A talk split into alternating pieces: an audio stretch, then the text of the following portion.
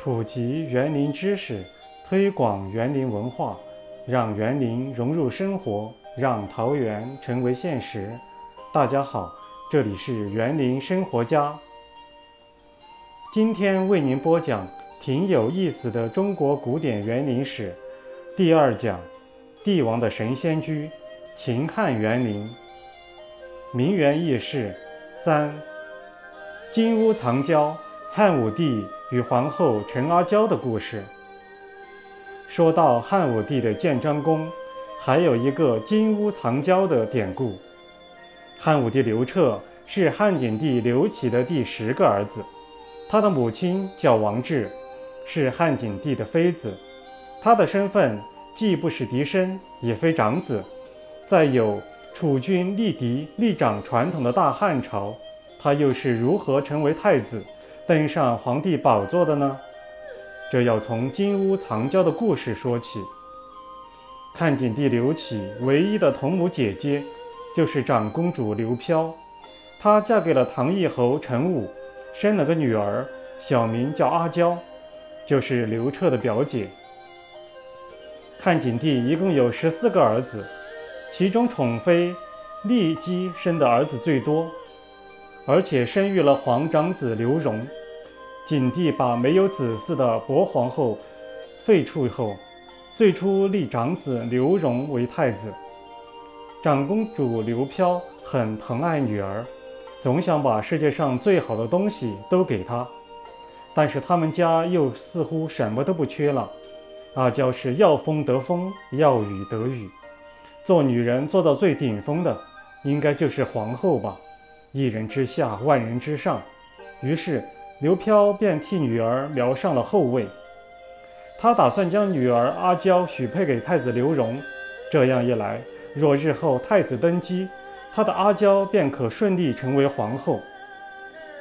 于是刘飘差人问骊姬的意思，谁知骊姬觉得二儿子是太子，丝毫没把长公主刘飘放在眼里，加上刘飘经常介绍美女给皇上，分了他的宠，所以拒绝了刘飘的好意。长公主刘飘非常震怒，她也不是省油的灯，心想：要是骊姬的儿子当不成太子，看他还怎么拽。于是便起了废太子之心。这个时候，后宫的妃子王氏出现在刘飘眼前。王氏知进退，懂分寸，比嚣张跋扈的骊姬好多了。刘飘看到王志的儿子刘彻，当时只是胶东王。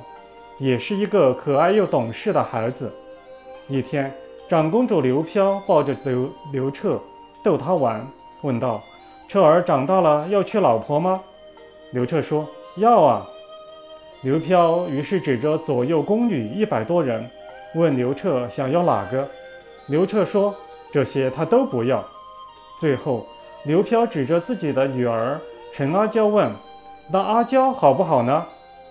刘彻于是咧嘴笑着回答说：“好啊，如果能娶阿娇做妻子，我会造一个金屋子给她住。”后来，聪明的王志在长公主刘飘的支持下，终于击败了愚蠢的骊姬。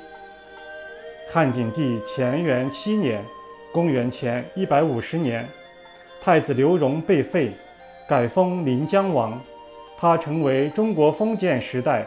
第一辈被废掉的皇太子，当年王志被封为皇后，之后他的儿子胶东王刘彻被立为皇太子。刘彻身为太子后，长公主刘飘将女儿陈阿娇嫁给了他，顺利成为太子妃。十年之后，汉景帝去世，刘彻登基称帝。汉武帝坐上皇位之后，履行了自己的诺言。他真的为阿娇备下了一座金碧辉煌的宫殿——建章宫，并册封她为皇后。于是，金屋藏娇的故事就传播开来了。